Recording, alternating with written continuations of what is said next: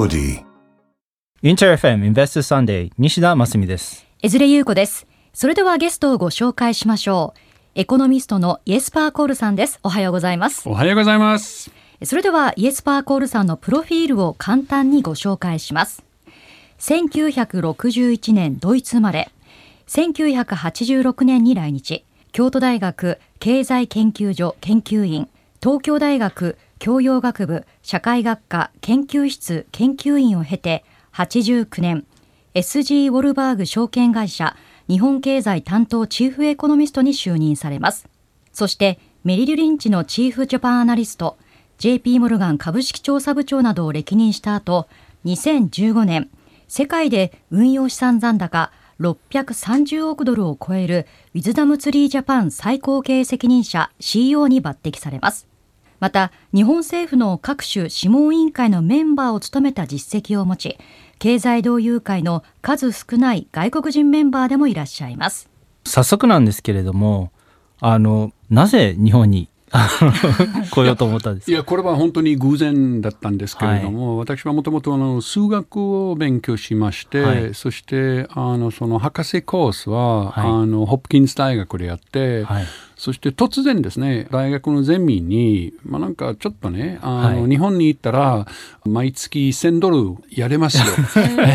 そして僕は、日本はどこですかということでやって、はい。9000 miles away。まあ大体 1万マイルは遠くて、その時はまだあの23歳、24歳のの頃だって、はいそしてまあ行ったことがないところに行って、研究員とかインターンとして、はい三井物産はいで勤めたんですけれども、そしてこれは1986年だったんですけれども、はい。非常に明るい環境だったんですね。はい。三井物産の社員たちとかもう友人になって「Oh my God 日本人はやっぱり本当に明るくてそしてその未来への自信があるはい。人たちであって、はい。じゃあちょっとその博士でちょっと日本語のこともはい。ちょっと勉強してて、まあ大体そういうことになってしまったんですけれどもね。そして物産からあの京都に行って、はいまあそしてまあ実は今私はですねあの時にはそのアメリカから来たんですけれども、その往復のあの切符は持ってるんですよ。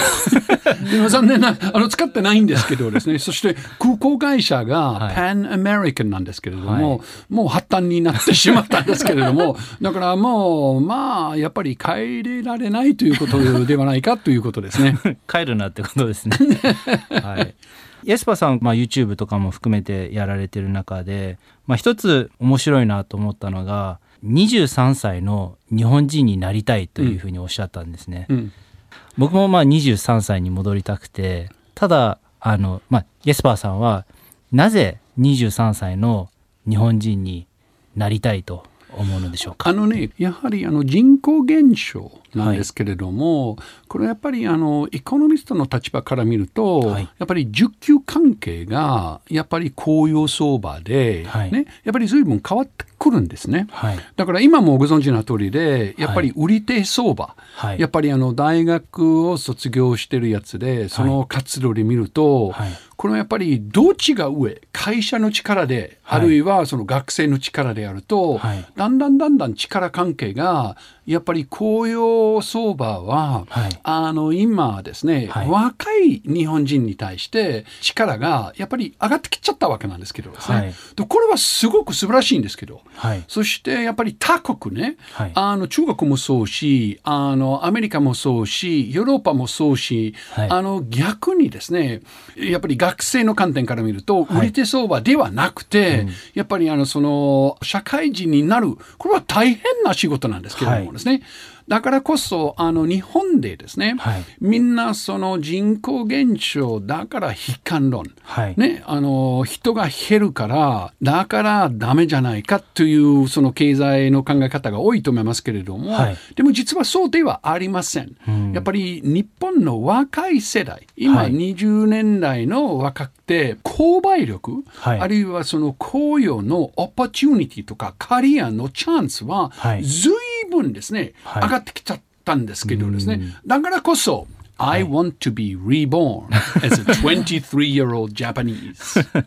決してそのもう一回23歳になって遊びたいとかではなくて23歳の日本のサラリーマンあの日本で働く人としてオプチュニティがたくさんあるから日本人になりたいという。そういうことなんです。はいそしてもう今面白いことが言ってたんですけど、はいサラリーマン。はい。まあ私はもちろん日本人ではありませんけれども、でもサラリーマンのイメージは何ですかっていうことであって、はいまあその序列、はい。ね、あるいはその安定雇用とかなんか、まあはい。いろいろあるんですけれども、はい。でも実際ははい。やっぱり今ですね、雇用環境は本格的には変わってるんではないかと思います。はい。やっぱり売り手の相場になってから、はい。人手不足になってから、はい。だからこそ今ですねやっぱりあのそのサラリーマンいやこの会社に入って死ぬまでその会社のはい。サラリーマンということでは多分ですね、はい。やっぱりあと5年10年にはこれもないわけなんですけどですね、はい。だからやっぱりあのその雇用の流動性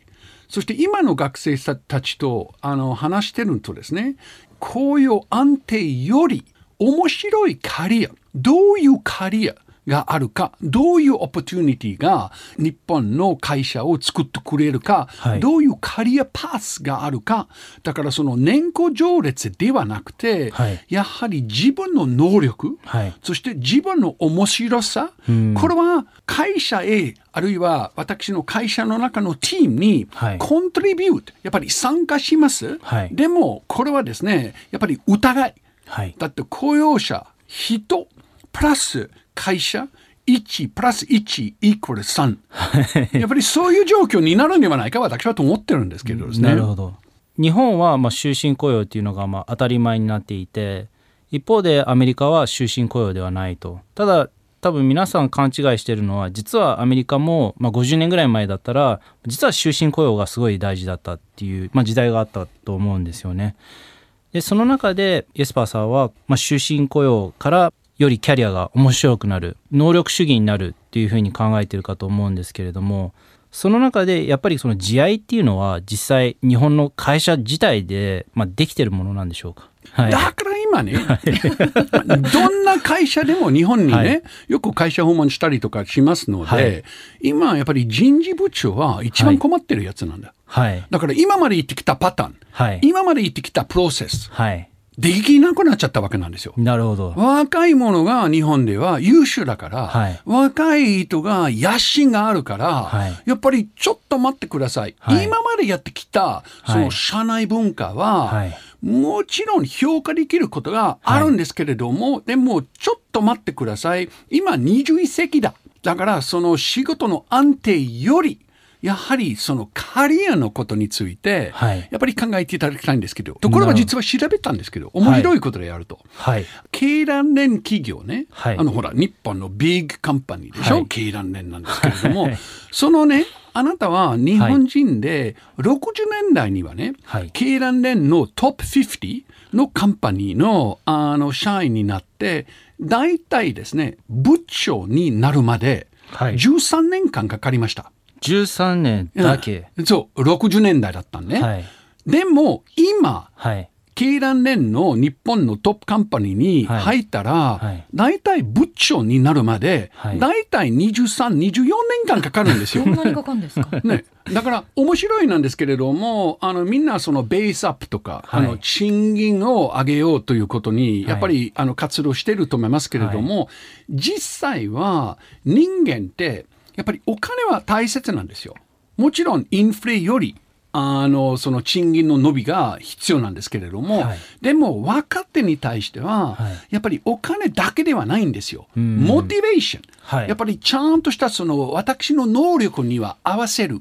あるいは私にいい新しい勉強になるとか、はい。あるいは私には責任は取れる、はい。その形だけの仕事は、もう若手は許さないわけなんですけどですね だから面白いと思いますけれども、はい。だから私はなぜ日本に対してはすごく強気であると、はい。やっぱりその人への投資。はい。やっぱり今まで言ってきた50年間では、ワンパターン、まあ、その安定雇用、あるいは年功序列、そのパターンがほとんどあの大手企業があったんですけれども、はい。これは今、潰れてるんですよ。うん。ところはいい方向に向かってるわけなんですよ。はい。なぜかということでやると、人のモチベーションははい。やっぱり変わっていくと、うん。生産性が上がっていくわけなんですよ。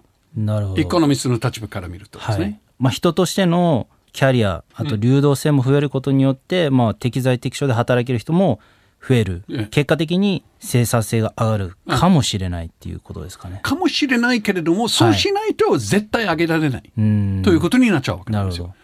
あの僕は日本にいて、まあ、嫌だなとか思うところがその大学を卒業した時点でみんな横並びに銀行であろうと商社であろうと、まあ、新卒のあの最初の給料って、まあ、月20万というのがあるかと思うんですね。ただ一方で、まあ、アメリカですとか僕育ったのはオーストラリアなんですけれどもアルバイトしただけで、まあ、20万以上はあの優に稼げてたと記憶します。今一部の企業で例えばユニクロが40%賃金上げるですとか、まあ、一部の経団連企業の中でそれを変えようとしてるっていうふうにもニュースで見るんですけれども、それを見てイエスパーさんはどう思われますか？いや、これはだってもう、あの、これはね、終わりですか？もう終わりですよ。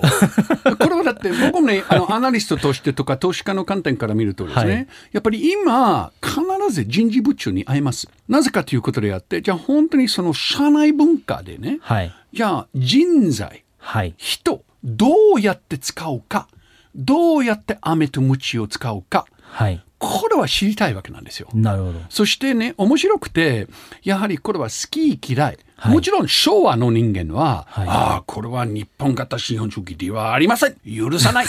根っこ序列は日本だから、守らないといけないということが、たまにね、はい。そういう声が聞こえるんじゃないですか。ですか？でもね、はい。好き嫌いということは、はい。関係なくて、はい。今、人口減少ははい。事実じゃないですか。はい。人手不足は事実なんですよ。はい。だからこそ、やっぱりあの、その人への投資、はい。どうやって、あの、社内の人事をはい、やっぱり使うか、はい。モチベーションを作るかっていうことに対しては、本格的には、やっぱり変わっていくんですよ。そうしないと、はい。この会社は絶対発展するんですよ。なるほど。別の記事で僕は例えば、まあ、商社で働いていて例えば窓際でも年収2000万だと、うんそういったあ人材を、まあ、Windows2000 というふうに、あの聞いていて。ソフトウェアみたいな名前ですけどね。で、まあ、最近コロナなので、まあ、それが Windows2000 ホームエディションみたいな、うん。あの 発生してるようなんですけれども、まあ、裏を返すと、まあ、商社だったらそういった、まあ、いわゆるあの優秀な人でも40代で、まあ、こう窓際に行くっていうような状況がある中で、まあ、商社だけでなく一般企業もはい上に行けば行くほどちょっと渋滞してるっていうのがあると思うんですよね。イエスパーさんのお話だと若かったらオプチュニティはたくさんある一方で4050代の人たちが、まあ、渋滞してるじゃないですけれども、まあ、多いと。でもこれはね渋滞してるかどうか、ね。はい。これは私も投資家の観点から見ると全く同見なんですよ。はい。ね、だからそのいわゆる窓際族とかあの Windows ホームエディションとかなんかで、まあ、これは全部アメリカの資本主義であってもうクビになる、はい。ということなんですけれども、まあ、これは日本は伝統的にははい。これは許さない。だからこそですね、はい。あのその若い世代にはチャンスがないということははい。ないわけなんですよ。うん。だってその能力主義は、はい。やっぱり今あの新社員になってやっぱりそういうパターンにやっぱりなってるわけなんですよ。レガシー昭和がまだ残ってるんですよ。これは分かってるけど、はい。まあ日本は優しいから、はい。まあどうぞもうちょっと5年間我慢して、はい。そうすると老後生活はやっぱり自然的には始まるよっていうことになっちゃうわけなんですけれどもですね。はい。でもポイントは経済の未来について、あるいは会社の未来について、はい。どうしてもですね一番大切なことはやっぱり人への投資。うんやっぱり AI とかテクノロジーだからい。い会社になりますということは、これは実はないわけなんです。はい。ね、イーロン・マスクと話すとですね、はい。イーロン・マスクの問題はエンジニアリングとかテクノロジーはないんですよ。はい。イーロン・マスクの問題はどうやってはい。あのテスラとか、はい。あの X、ねはい。例えばなんですけれどもどうやってモチベーション、はい。どうやって飴と鞭をやっぱり作れるかということに対してはこれは天才の経営者たちはやっぱり人の野心やっぱりアクセルするということなんですけれどもですね。あの、まあ、雇用の面もあるんですけれどもイエスパーさんは日本経済に対して強気だと、うん。まあ、あの金融の言葉を使うと、まあ、ブリッシュであると、でその中でなぜ強気なのかこれはなぜ強気であるかということに対してはね、はい。非常に簡単ですよ。はい。だからその人材はい。人のことに対してはねまず、はいじゃあ能力があるかないかということなんですね。はい。そしてオブジェクティブ世界の中のはい。数学の能力には、はい。得意民族は、はい。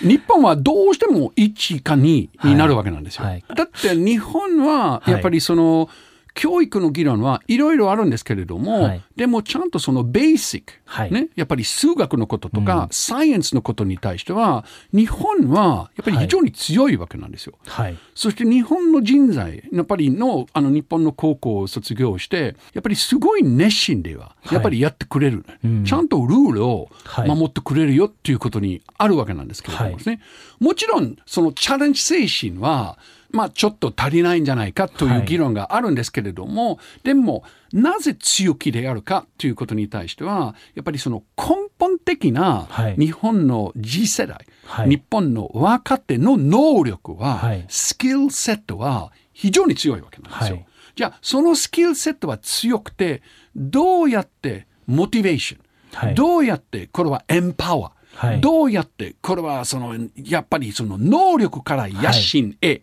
これはですね今その人手不足だから、うん。やっぱり変わっていくということなんですけれども。なるほど。だから人手不足は実はいい変化、いい改革の,、はい。あのカタリストになるんではないかと思います。例えばまあ人材がいいとして、まあ、若い方次世代の方も優秀な方が多い中で多分まあスポーツでも一緒かと思うんですけど例えば優秀なボスがいないと意外と伸びなかったりですとかインパワーされなかったりですとかそういったところもあるかと思うんですけどそれは能力主義に変わることによって時間が解決していくものなんですかね。でもこれはね今はいやっぱりほら例えば慶応あの甲子園でやったでしょ、はい。あのコーチは素晴らしいでしょ、これは誰でもドイツ人でもアメリカ人でも中国人でも日本人でもこのやつを聞いて、はい。Wow! はい。I want to work for him、はい。彼の上にはやっぱりやりたいよっていうことであるんじゃないか、はい。ね、だからもちろんそのコーチとかトップダウンのことは大切なんですけれども、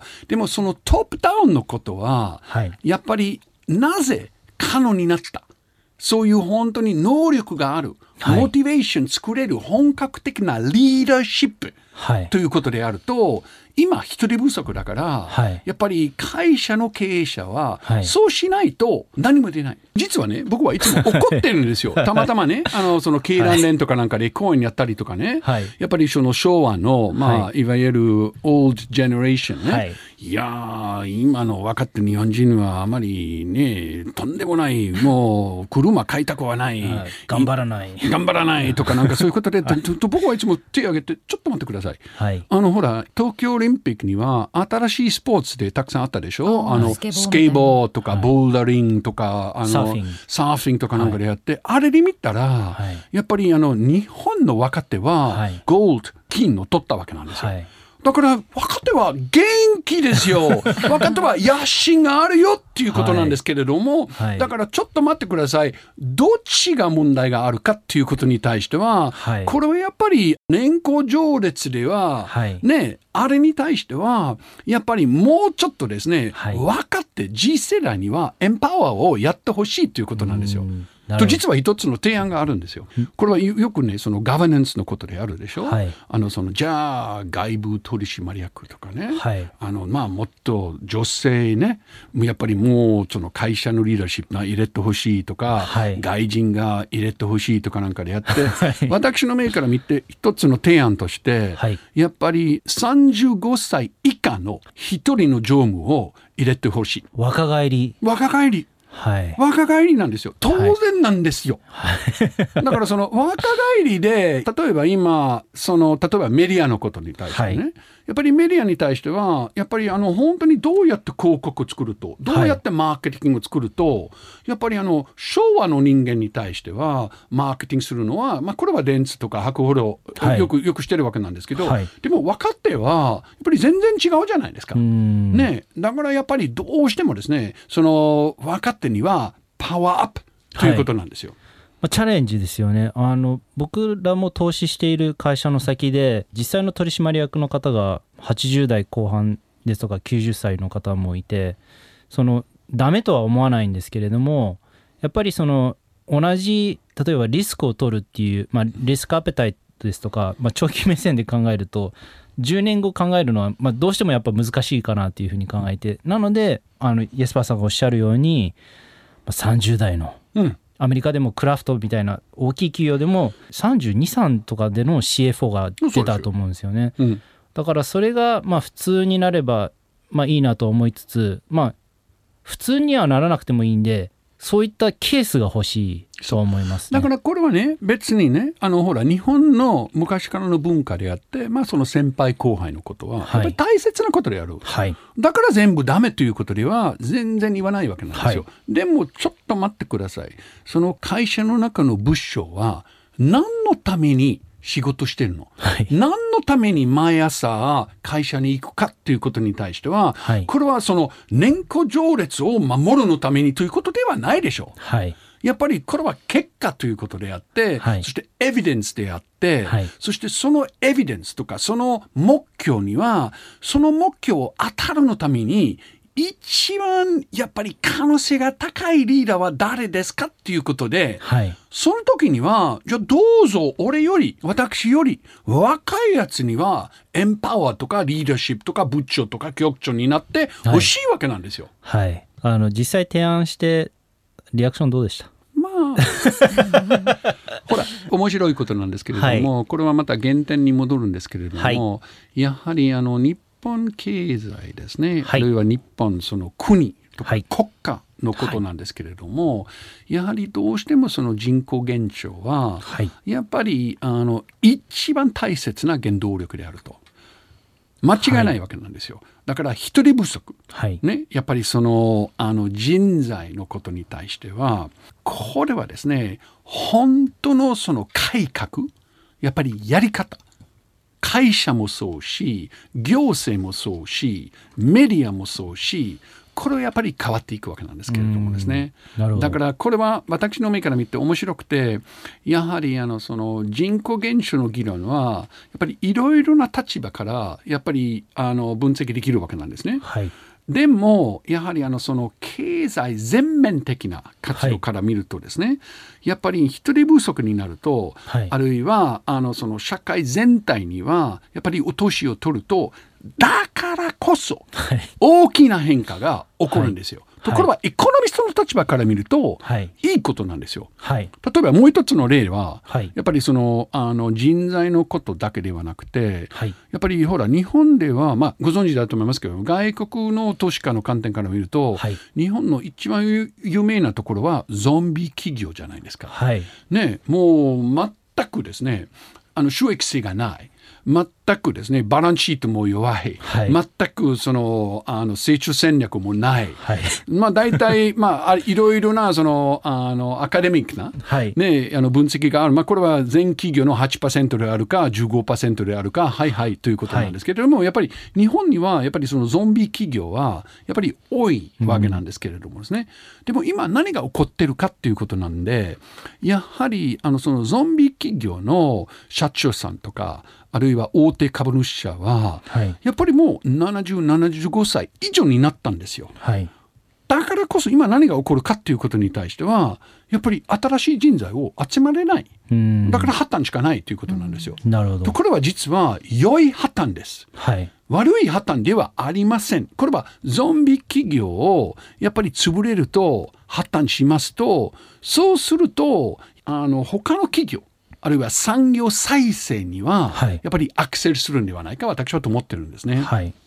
あの、まあ、新陳代謝ですよね。あの僕も多分皆さんその破綻するですとか、まあ、会社構成法ですとかそういった言葉にはセンシティブだと思うんですけれども実際会社って潰れたり、まあ、あの生産でなければ会社は潰れても、まあ、雇用っていうのはまあ存続しますし キャッシュっていうのは実際回るもので実際まあ破綻してまあ損を被るっていうのは株主とあとまあ金融機関と。でも株主は自己責任でもありますし銀行さんもまあ自己責任で貸付を行っているので、まあ、悪いことでは決してないとうん。思っています。はい、これは面白い。これはやっぱり真面目な分析しますと、はい。やはりあのそのなぜ日本の生産性が低い？ね、いろいろ議論があるんじゃないですか。はい。そしてこれは真面目に分析しますとやはりあのそのスタートアップ、ねはい。新しい企業ははい。あるいはイノベーション起こらないということはないわけなんですよ。ん。なぜ生産性が低い一つの理由だけなんですけれどもこれは廃業が少ない。はいこれはやっぱりご存知の通りで大体90年代には自民党の,、はい。あのそのモラトリオンでしょ、はい。まあ、いろいろやっぱり補助金とかあの支援策、まあ、この間あの、ね、岸田さんのあのその経済演説に対しても、はい。やっぱりあの中小企業にはその保証、はい。ね、あるいは支援策をやっぱりやるべきということであって、やっぱりそれは日本の文化であるわけなんですけど、でも、うん。やっぱり今面白くてやはりその良い旗はい。良いマクロ経済あるいは国家、はい。国日本、はい。日本の未来のためにやっぱりその発端がやはりあのスピードアップするということになるんではないかと思います。はいえさてここまでエコノミストのイエスパー・コールさんをゲストにお届けしてきましたインベスターズさんでコールさんには次回も引き続きご登場いただいて日本経済の未来についてじっくりとお話を伺っていきます。来週もよろしくお願いいたします。よろしくお願いします。楽しみにしてます。インター FM Investors Sunday そろそろお別れの時間です。本日はエコノミストのイエスパー・コールさんをゲストにお迎えしました。ますみさんいかがでしたか？はいあのラジオでは多分伝わらないんですけれども結構ジャンプしてました。ね リアクションがねすごかったですね、はい。エスパーコールさんには来週もご登場いただきます。お楽しみに。番組ではリスナーの皆さんからのメッセージをお待ちしています。経済に関する素朴な疑問呼んでほしいゲストなど何でも OK ですメールアドレス invest.interfm.jp invest.interfm.jp インベストは INVEST ですたくさんのメッセージをお待ちしておりますそれではまた来週 Investors Sunday DJ は西田真澄そして江連優子でした Have a splendid weekend bye Audi.